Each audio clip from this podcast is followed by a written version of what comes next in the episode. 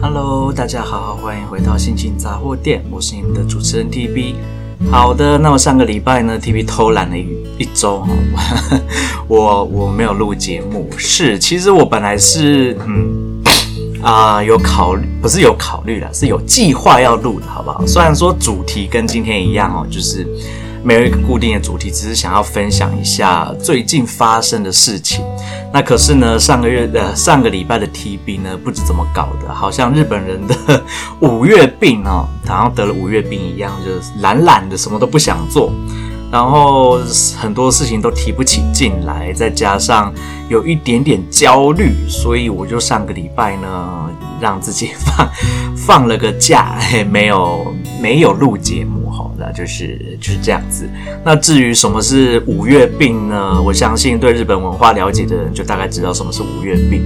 那对于不懂什么是五月病的人呢，我现在就是稍微简单的介绍一下。啊、在日本的五月有一个连续假期叫做黄金周的假期。然后呢，通常在那个假期过后，大家就会呈现一一股连假完以后，然后。天气开始变热啦，然后因为连假完，然后整个人提不起劲来，然后就会觉得懒洋洋的，很很不想不想振作起来，不想做事，就就是日本的五月病。好，那是不是就跟台湾的过完年后的那个感觉很像呢？那上个礼拜又刚好是端午连假，但是其实对 TB 来说，我自从我成为自由工作者之后，我就没有所谓的。连假或者是周末这个东西，因为我几乎一个礼拜七天都有工作要做。那上个礼拜的不是上个礼拜，就是端午连假的那一周呢，我特地的跟我其中一个学生请假哈，因为那一个礼拜六 TB 有一个大型的呃 party 活动要去要。要当 DJ 放音乐要表演，然后又因为那一场的时间，说实在的选的实在是有一点微妙。然后呢，我们就是几个工作工作人员跟主办单位的人，就是整个整个就是焦虑到一个不行，然 后包含包含 TV 自己都焦虑到不行，就是很担心客人来的不多啦，然后很担心。我们这一次的主题放的音乐类型会，比如说我们是啊，一样是分两个不一样的频道嘛。红色的频道一如既往就是 House 跟电子乐，OK。那我们的绿色这一边的频道呢，上一次是有非常明确的每一个 DJ 播放的音乐风格类型是是什么。那这一次呢就没有，这次就是全部的人都放一样，就是 Back in the Day。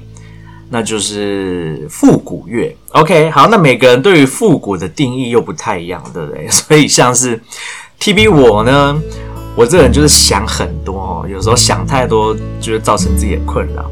OK，我就设了，我就想了哦，好，客人可能有可能来的从很年轻的二十出头岁，一直到年纪很大的可能六七十岁的客人都有可能。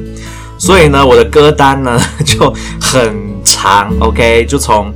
六零年代一直到两千初的音乐全部都包含在里面的，然后再加上我这一次做了全新的尝试，就是啊，我第一次的 DJ 表演，我全部都放西洋乐。那因为我知道来的客人有一半是呃所谓的怎么说呢？呃，外国人。今天。好，对不起，我我我最近可能有点累了吼，就是连连中文都说的不好。好，anyway，反正呢，我们的客群呢有一半是外国人，OK，所以第一次的活动呢，那我就分配到了 disco 这个曲风。那对我来说就不难，我就只要去把 disco 的音乐找出来。那从旧的到新的类别我都有放，只是全部都是西洋乐，然后我也。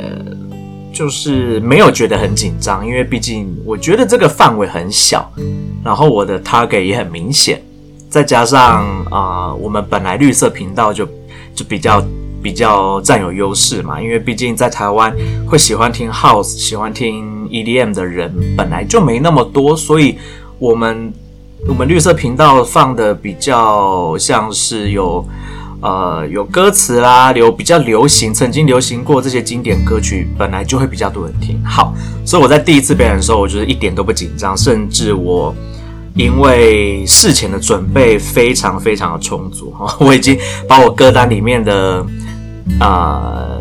那，那一个歌单应该有一百多首歌吧，一百六十几首歌，我全部都听得很熟，所以我不需要在表演的当下就是切换不同的耳机去监听我下一首歌要播放什么，因为我每一首歌都听得很熟了，然后也知道要从哪里去切入。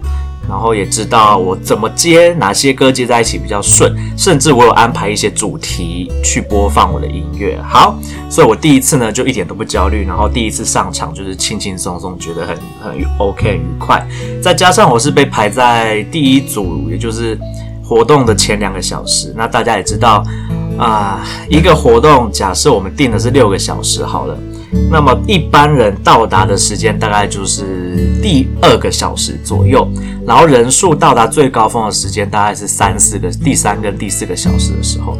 所以我我放音乐的时候，客人数量没有那么多，但是 OK，我不管客人多不多，我还是很尽心尽力的完成我的工作。好，那么这一次呢，TB 一样被分配到了第一组，那主题是 Back in the Day。好啦，那就是。要播放复古的曲风嘛？那复古的曲风，你说是不是包含了很多种？Disco 可以放在里面，对不对？然后 Pop Music 流行音乐，然后雷鬼啊、拉丁音乐，呃，还有什么？呃，有一呃，还有一些我放了什么？我还放了什么？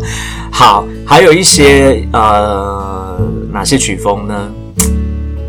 算了，我现在一时也想不起来。Anyway，反正我就是准备了很多种曲风在里面。那当然，我自己知道我的歌曲的我的歌单就是我的选曲啊、跟我的同事就是我的其他的 DJ 的选曲会会有一些重复的地方。那当然，我自己更更多的是不一样的曲风。好，因为我已经知道我的那一天会跟我一起是绿色频道的其他 DJ 有谁。那在我后面那一位 DJ 呢，他的曲风比较偏流行乐，然后甚至他选的歌都偏现代一点。OK，所以我说了嘛，每个人对复古的定义不一样。那对我来说，二零一零年以前的歌可以算是复古，好吧？那我的我的同事，我的 DJ 同事呢，他就认为。三年前甚至五年前的歌，他就认为可以算是复古。好，所以他就放了比较多偏现代的歌。那他放的比较旧的歌呢？我因为知道他的 音乐曲风的的倾向，所以我在我的歌单里面就尽量避开了，好吧？我就是因为这样，所以我搞得我自己很焦虑，就是我还得去设想别的 DJ 要放什么歌，然后我要跟他们避开，不要重复。就是六个小时，毕竟音乐是要连续播放六个小时。那如果我们三个 DJ 都一直有重复播到一样的歌，我自己其实会觉得，对于来的客人，如果你是很早就来的客人，你一直听到重复的歌，你会觉得，嗯，怎么你们都放一样的歌，对不对？那再加上，如果我们三个 DJ 都一直放到一样的歌，是不是客人也会觉得，诶，我们好像有一点不够专业？因为本来。本来你应该六个小时就是放不一样的歌，OK，就算你选到同样的歌，至少你有一些可能做过混音，有一些是原曲，那还 OK。可是如果你完全放到一模一样的歌，我就会觉得 No。如果我是客人，我就觉得这个团队不够专业，因为你们没有去分好自己该做的工作。但是这个活动的确很难让所有的 DJ 聚在一起去讨论。我们的歌单究竟要怎么放？所以我只能凭自己的想象去去猜测。OK，在我后面的两个 DJ 会放什么样的音乐？那我尽量去避开，我不要跟他们跟他们放到一样的。好，那再来就是呃，我的音乐因为就是曲风比较多变，所以我有慢歌，我有快歌，我有中，我也有中版的歌。那对于一个。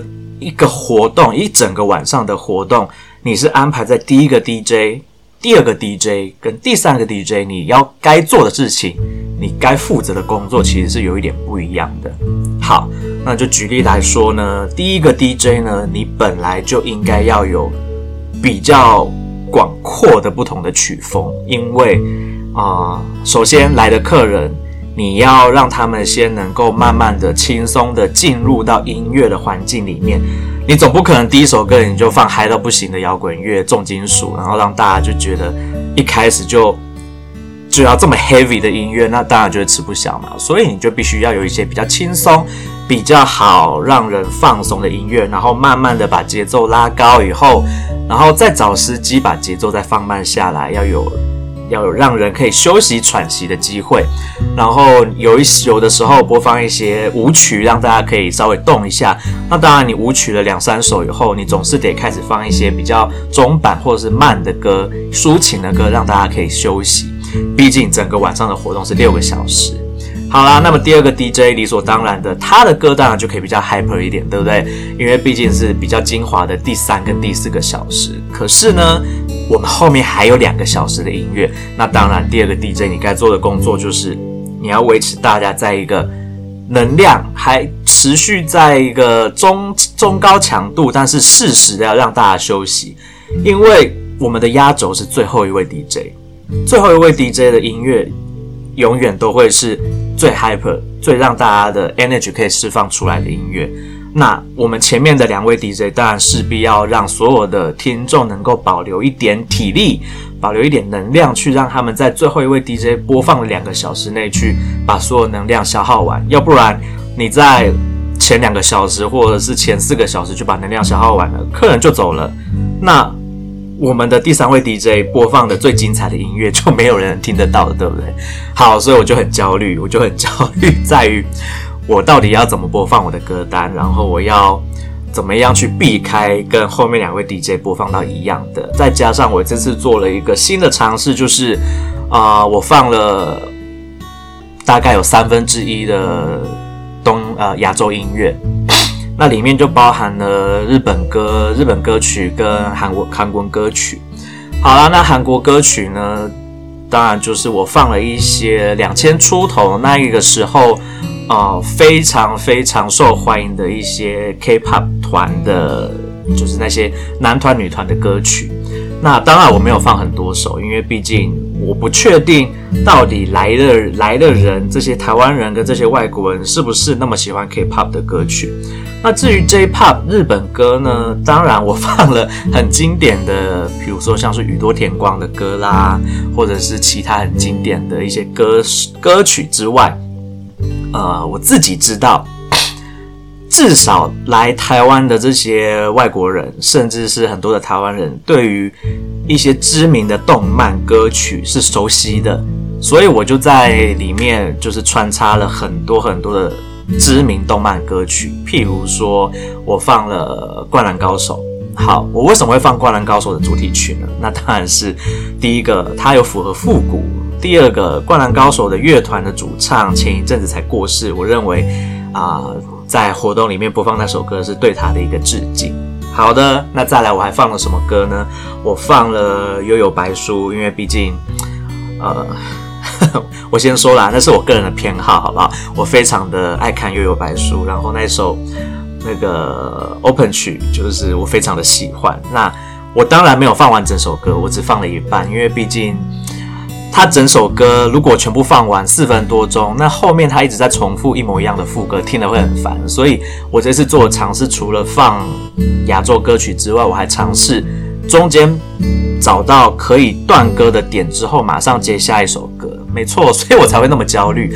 然后我也很焦虑，我放的音乐到底大家喜不喜欢？好，我放的动漫歌，除了这几首之外呢，嗯，我还放了。一直以来都非常受欢迎的《福音战士》，那我姐呢呵呵，跟一些朋友之前有来过的朋友，听到我放这首歌的时候，大家都一直以为它会是我的最后一首歌，会变成我的一个 icon，就是我的个人特色，就是我最后一首歌一定都会放《福音战士》。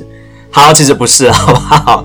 我在放《福音战士》之前，我放了《七龙珠》，我放了《美少女战士》，OK，这些都是。啊、国内外的人非常耳熟能详的动漫歌曲。好，那我为什么最后还是会放了《福音战士》呢？那是为了要把大家的注意力抓过来。OK，因为《福音战士》真的是那首歌红到啊、我我第一次放的时候，甚至有有外国人有办法整首用日文歌把它唱完，我觉得他这首歌真的是神曲，好不好？对我来说是神曲。好，那至于我放完了这首歌之后呢，我这一次活动的 ending ending 歌曲我选了什么？我选了《精灵宝可梦》的 opening，就是从一九一九九几年那时候，它动漫呃动画开始的那一首歌。我选那首歌的原因是什么呢？除了它是二十四年前的歌曲之外，符合了 old school 就是复古之外，再加上终于我们的主角小智毕业了，好不好？换人了，主角换人了。那我认为。啊、这也是对他的一个致敬，好不好？对于小智这个 这一个虚拟人物的主角的致敬，对于这个动漫主角的致敬，然后再加上我知道精灵宝可梦在全世界有多么的红，所以这首歌我一放，绝对是很多人都会觉得可以 enjoy 在里面。好，这就是我当时安排歌单的时候，我参考了，跟我想了很多很多的事情。Anyway，我觉得我这次表现的还不错，好不好？给我自己鼓，就是嘉奖一下。好，那最近还发生什么事呢？就是发生了啊、我想我一直以来都有提到哈，我就是从今年开始，我重新的把我交友软体。下载回来，然后开始使用交友软体。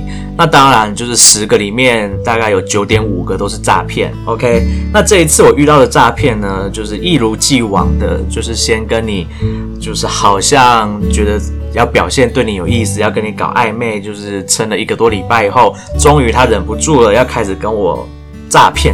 OK，就是呃，举例来说好了，很多都会先说哦，他是做什么什么行业啦。OK，好。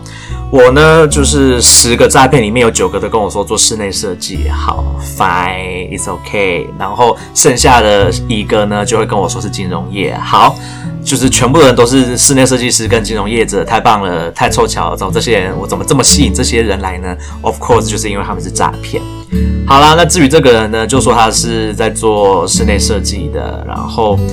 最后就开始在问我的职业啦，问我的工作啦，然后每天都不厌其烦的跟我问好啦，然后是问我在干嘛啦，跟我分享一些事情。然后虽然我第一天的第一句我就知道他是诈骗，但是闲着没事嘛，就陪他聊聊，浪费他一点时间，也造福一些其他人，让他没有那么多时间可以去诈骗其他人。好，那就在一个多礼拜之后，他终于忍不住了，就开始跟我说：“哦，他其实在下班之后也有跟他的姐姐做一些数字上的投资啊，然后也有赚了赚了一些钱啊，然后就说，诶，他就说啊，宝贝啊，那希望就是你也可以，就是一起，我带你一起来做这个投资，然后让你可以赚多赚一点钱，让你去买你喜欢的东西。好，听到这里就知道，OK，他要开始诈骗了。那。TV 也是老手了，好不好？遇到诈骗就是就是 多不胜数，好不好？所以我就根本就第啊，我就觉得怎么老是都这么老套，对不对？所以啦，我这次就用了有一点不一样的回应方法。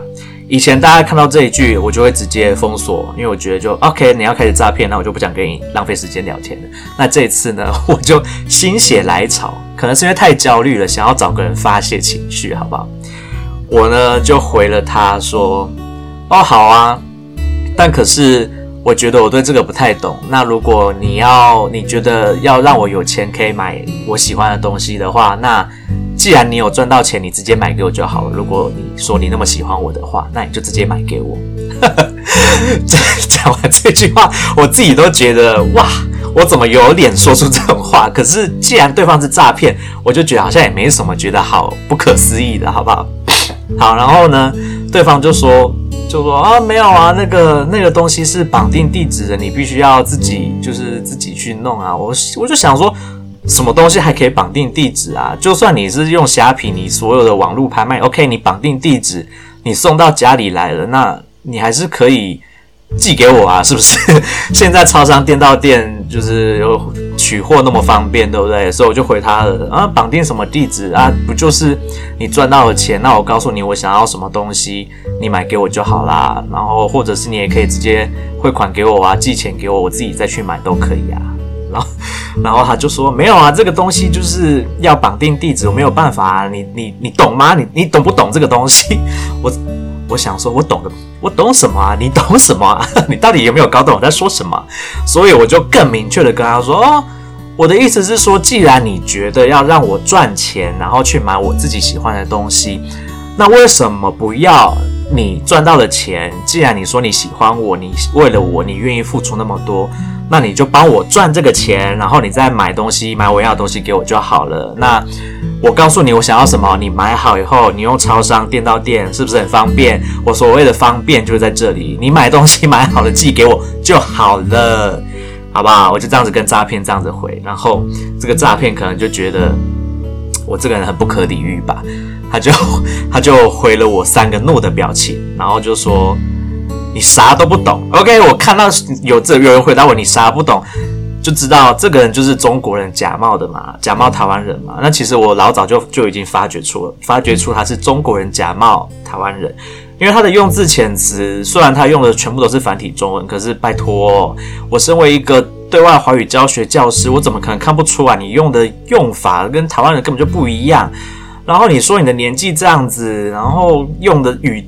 语就是语气跟用字遣词都不是台湾人在用的，我老早就发现了，好不，好不好？所以啦，他就说你啥都不懂。OK，我看到这一句，我就一股兴致来，我就说，嗯，还真不知道啥都不懂的人是谁呢？我就这样子回了他，他就然后他就恼羞成怒，他就回我说，你懂啥？你你说啊，你说给我听。我就我就回了。我懂什么？不需要，也没有义务告诉你，也没有必要由你来定义我是谁。我懂什么？然后他就恼羞成怒，骂我傻屌。OK，他就骂了我傻屌。然后我就想说，嗯，通常我被骂完以后啦，以前的我也有曾经被诈骗诈骗骂过嘛，因为就是。我就故意给他冲低嘛，就故意捉弄他，然后他们就会发火，然后就会骂我。平常我就是会封锁，但这一次呢，我就觉得，哎，我不要，我要浪费你的时间，我要把你的时间浪费在我身上，让你有更少的时间去诈骗其他人。然后我就说啦，OK，你有时间在这边骂我，你为什么不好好把握你的时间去找下一个对象去诈骗呢？你不觉得把时间浪费在我身上是很不聪明的决定吗？对我来说，我觉得像你这样子的人，在做这样子的工作是属于不太聪明的做法。我就这样子回了他，我就是呃骂人不带脏字的回他，然后他就很生气，又骂了我一句傻屌，然后还说你懂个啥？诶，我就想说，嗯。我就觉得你一直都在骂我重复的东西，我就觉得啊，可不可以有一点新的东西？我就说了，OK，那我觉得你应该多读点书，对不对？我觉得你这样子骂人的词汇都一直是一样的，我觉得有一点点让人觉得好像你没有读过很多书，你会的词汇好像不是很多，你应该要多学一点新的词。那当然，你如果多读一点书，你在跟啊、你的在你的工作上面，比如说跟人的应对上面，你也会比较有所进展，对你的工作或许也有点帮助。那你在这边浪费时间，然后一直用重复的词语骂我，你我不我觉得你应该花点时间念点书，好不好？然后用一点新的，换一点不一样的词汇来骂我，或甚至是你学会了一些新的沟通方式，你在诈骗其他人的时候，或许对于你的工作上面有点帮助。没错，我就是这样子回了他，然后他又再骂了我一次傻屌，之后就再也再也没理我了，好不好？我后面就就回了他这些东西以后，就是骂人不带脏字的这些话，他就再也没理过我了。我就觉得，唉，有点可惜，这个人经不得经不得鸡啊，对不对？我我也没没说什么骂他的话，我只不过就是稍微讽刺他一下而已，对不对？然后。OK，然后我也想说做好事，把他的时间浪费在我身上，他就没有那么多时间去诈骗别人。虽然说我后面有鼓励他多读一点书，这样诈骗别人的机会会比较高。那当然，我是为了讽刺他才这么说的，我不是真的希望他再去诈骗别人。好啦，那总之呢，我就是被这个诈骗呢骂了好几次的傻屌，我就觉得好，就是。人有的时候真的要多读一点书哈，脑子里面多装一点不同的词汇，骂人的时候也可以骂出比较有文雅啦、比较文明一点的词汇，好不好？好，这就是最近遇到的诈骗。好啦，那么再来就是，呃，我我在端午节那个礼拜的礼拜六，啊、呃，原本一直有在参加的英文聚会，我因为工作的关系，我好几次都没有去参加了。然后这一次呢，我就想说，好吧，好久没去露个面，去看看大家也好，我就说好，我要参加。结果主办人就跟我讲了，啊，其中的某一位成员也也会来。那那位成员跟我就是有一些过节。那我这个人呢，就是 OK，有过节的人，我会做的事情就是，我不想要跟你正面起冲突嘛，我也不想要看到你我就厌烦，我干嘛要去一个场合，然后讨自己不开心呢？所以我就跟主办人说，哦，那好，那不然我不要去好了。但是主办人就把我说服去了，就是用了一些，就是觉得说啊，大家都大人了，然后有些事情可以放下啦，那或者是。有些事情就是事情都过了就过了，就是没有必要去去想那么多。好，那对 TB 来说呢，我是一个爱恨分明的人。我如果有人冒犯到我，小事我觉得 OK，可能我一下子就就可以把它看开。可是有一些雷踩的比较深的齁。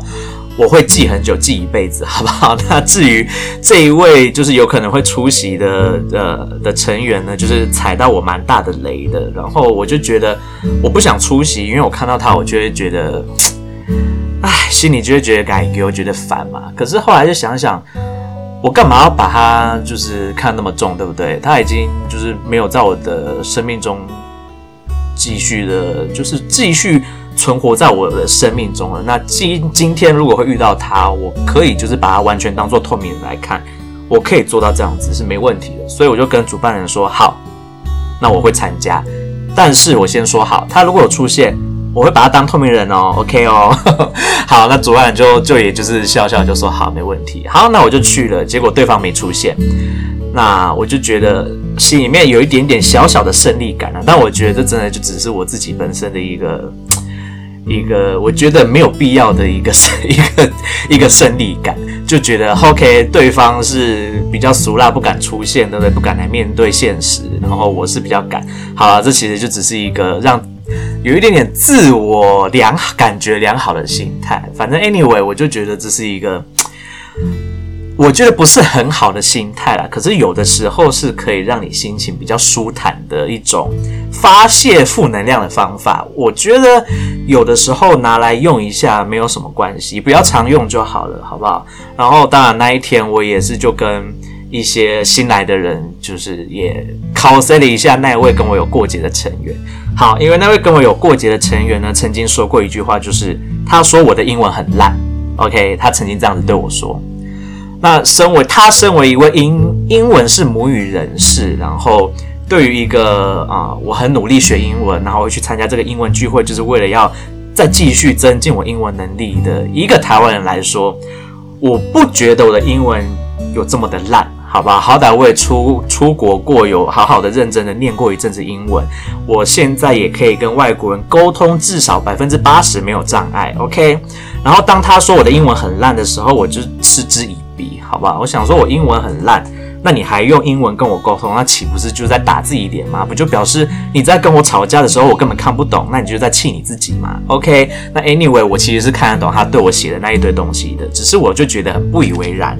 好啦，今天你觉得我英文很烂，OK？我去到美国的时候，我必须为了要融合当地的环境，我学了英文。那为什么你来台湾十年了，这么久了？你中文还那么烂呢？OK，我心里面就这样子反问他，甚至我也就在最后一次他发了一篇乐乐等的英文信来骂我的时候，我就用，我也很刻意的，我说过嘛，我刻意的用了中文回了他很多的东西。好，Anyway，我就也 cos 了一下他，因为毕竟他没出现，然后有新的成员在，我们就在事后的聊天，我就说，哦，我曾经。他因为那位新成员就说他其实英文没有讲得很好，口说没有讲得很好，他会来参加也是鼓起很大的勇气，希望可以来练习一下自己的英语的口语，还有听听力这样子。那我当然就是鼓励他，我说我也是因为这个原因我才来参加这个英文聚会。那最重要的是，你有没有勇气踏出第一步，去出来面对你觉得自己不够好的地方，然后来去。试着去尝试练习英文这件事情。我说你今天愿意来就已经是很大的突破。就算你今天没有讲得很好，我觉得那对你来说都是有帮助的啊。你就知道哦，你哪里不够好，你才知道你要怎么改善。那你越参参加越多这样子的活动，对自己的英文当然就会越有帮助。所以我就顺势的跟他提到了，OK，曾经有人有一个英国人说过我的英文很烂这件事情。然后这位新加新加入的成员就一脸不可思议的看着我说：“不会啊，今天我觉得你英文讲的超好的。”我就想说，你看吧，我的英文真的没有那么烂，好不好？所以那个英国人，OK，我就在说你，相信你也不会听我节目，因为你根本听不懂。你就是深深的踩到我的雷，当然不只是这件事情，那还有其他的事情。那我就是一个没有办法原谅踩到我的雷的人，哈，没有那么没有办法那么快去原谅的人。就像是啊、前几集我说 How dare you 的那一对情侣也是这个样子。那我就我就这样子 cos 了一下他。好了，那我就是我没有说是谁，我没有对新成员说那个人是谁，毕竟我觉得还是给对方留点面子，毕竟他们未来有可能会相遇。那我也不想要因为我自己本人对他的既有的印象，去让别人对他一开始就有不好的印象，因为毕竟搞不好他对别人是很好的，只是对我比较没那么好而已，对不对？我也不想要就是直接。就是在背后说别人什么，然后指名道姓的说谁谁谁做什么事，我觉得那也不是我，不是我现在会做的事情，可能是以前的我会做的事，但是现在的我已经就是过着比较正向一点的生活，好吧，我就不会故意去做这种在背后中伤别人的事情了。好啦，那大概就是最近 TV。发生的周遭发生一些事情，那当然我还有认识了一些其他新的朋友，然后还有我去嘉义玩的事情都还没有分享到，没关系，这个礼拜五我会再把其他的事情拿出来告诉大家，好不好？那今天的节目先暂时到这里，然后顺便告诉大家，其实 TV 订了一个新的麦克风。那为什么我会订新麦克风呢？就是因为我现在这个麦克风它的收音效果太好了。然后我不知道要怎么样把它调成，就是不要收到那么多的环境音，因为它会把我房间里面的鱼缸跟其他的一些杂音全部收进来。那我每次录音完之后，我都得去做降噪这个这这件事情，然后去把背景音调掉。然后同时呢，这个麦克风开始有一点点没有办法把我自己的。完就是真实的声音表现出来，我不晓得是不是因为我做了降噪这件事情。那我希望新的麦克风是可以达到，就是不会录到我的环境音，所以我就不用去做降噪，然后还可以就是把我的声音完整的、没有经过变化的呈现给大家。好啦，但是呢，我的麦克风已经到超商到了两天了，这两天我就是出门。以后心里想着，OK，今天回家一定要去领我的麦克风。然后我就每天到家的时候，我就累得跟，就是不知道，不要说累得跟狗一样，狗不一定都很累，好不好？反正就是很累，所以我就一直忘记，我就连续两天都忘记要去领我麦克风，一直到今天我要录节目的时候才发现，Oh shoot，我的麦克风又忘记去拿了。但是我这几天就会去拿，所以礼拜五的节目，希望我的麦克风可以好好的运作，新的麦克风可以带给我跟大家一些比较。直接的声音，好不好？我不用再去做降噪，不会去改变我声音的音质。OK，那大概就是这样。然后再来呢，我想要尝试的是，呃，我有一点点想要把我自己在录节目的样子，就是也录下来，然后放到 YouTube 频道上面。那会有人想要看吗？会会有人想要看我录节目的时候的表情跟动作吗？那我可能会先暂时用，就是最近还蛮。蛮红的一些软体，就是可以把你的人变成呃 AI 图像，对不对？就是画像的方式，先去表现，好不好？先不要把我的真面目露露出来。虽然很多人已经看过我本人是谁了，但是我觉得试看看好不好？我我找时间弄一弄，那不一定会是这个礼拜，但总之我会找时间来试看看，因为毕竟。我对于就是电子产品啦，然后这些东西我不是很熟悉，通常我都要花很多时间去研究。那我还在研究我要怎么样可以有办法录下来，然后怎么样有办法去套用那个那些软体。OK，那这个东西还好，我七八月学生都放暑假去了，我没有课要上，然后时间比较多，然后收入就锐减。OK，我就比较多时间搞这些无为不为的物件。那就希望我可以在这两个月内把，嗯，我原本今年初想要做的一些事情，在这两个月开始好好的重新计划一下，然后去把它完成。好啦，就这样。那如果大家在今年年初有定定一些计划，然后现在完成度还没有达到一半的人，像是 TB 我只完成了三分之一的人，是时候开始重整一下自己的计划，重新整理一下到底哪些做得到，你觉得在半年内可以做得到，哪些做不到的就重新计划一下，不要把你今年初定的计划就这样子都放弃掉了，或者是就半途而废。那像 TB 我呢，有一些事情我发现可能没有办法做到了，我把它更换。或者把那个时间拿来去把它放在其他有可能完成的计划上面，然后这些完成不了的计划没关系，我重新再来一次。好啦，那就是祝各位自己开开春发，就是许的愿望啦，那些要完成的计划都可以完成。那还没完成的也没关系，你还有半年的时间去把它完成。至于无法完成的，你就重新规划一下吧。好啦，那么今天的节目就暂时到这边告一个段落。我是你们的主持人 TB，祝大家有美好的一天，拜拜。